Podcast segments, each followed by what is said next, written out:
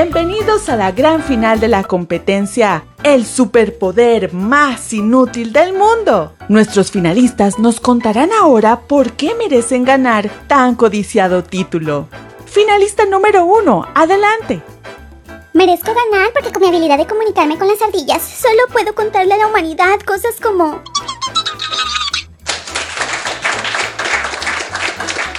Finalista número 2, es su turno. Ay, mi gran velocidad para caminar hacia atrás hace que siempre tropiece con todo. Y cuando voy tarde hacia algún lugar y acelero el paso, es seguro que no llegaré.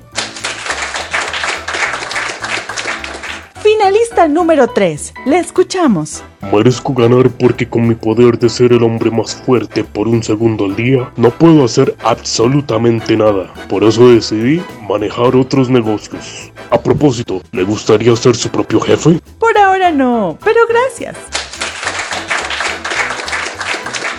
Ya tenemos los resultados del jurado que ha decidido que el superpoder más inútil del mundo es... La autodesconfianza.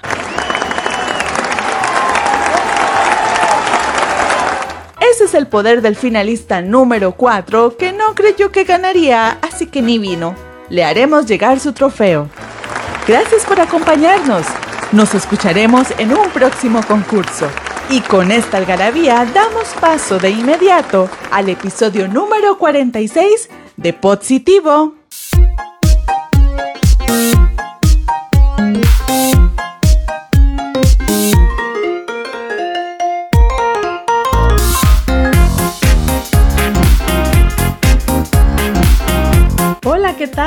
Los superpoderes no pasan de moda. Si bien sus historias tienen que ver con una fuerte mercadotecnia que nos lleva a consumir películas, camisetas, juguetes, stickers y fondos de pantalla, no podemos negar lo encantador que es imaginar que tenemos un superpoder único.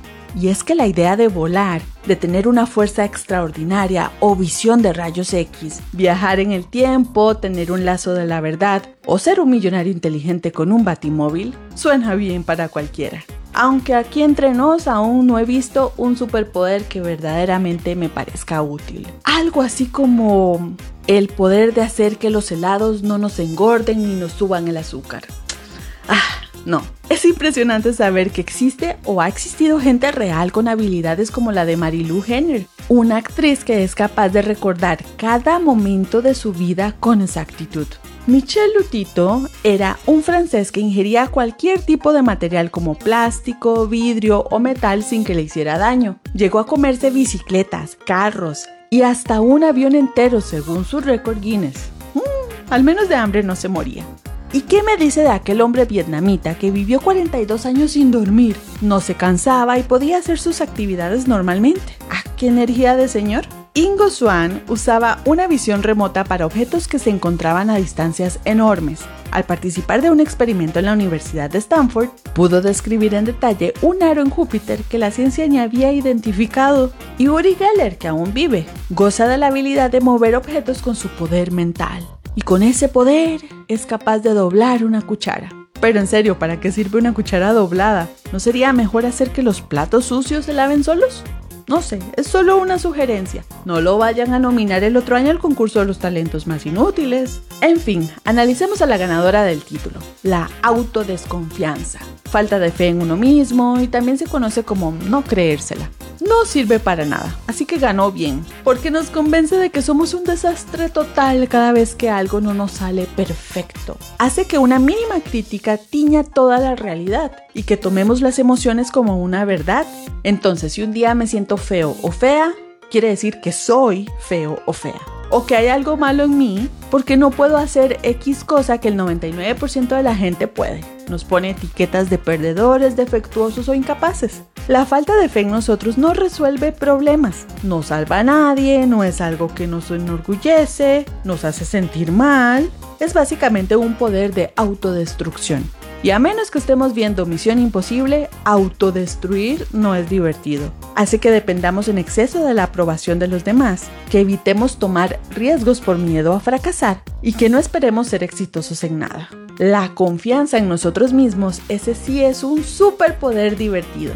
Nos permite vernos positivamente, nos hace creer en nuestras habilidades y talentos, sentir que tenemos el control de nuestras vidas y que podemos lograr lo que trabajemos. ¿Cuántas oportunidades podríamos aprovechar si no nos importara tanto ser desaprobados por los demás. La falta de confianza no necesariamente se relaciona a la falta de habilidad, más bien se relaciona con tener expectativas y estándares poco realistas y cero personales. También influyen las palabras que nos dicen desde niños. Lo bueno es que ahora que somos grandes, hmm, tenemos mejor perspectiva y decidimos qué nos afecta y qué no. Así que cuando alguna meta no se cumple, no es tan difícil continuar siendo positivos y aceptarnos como somos.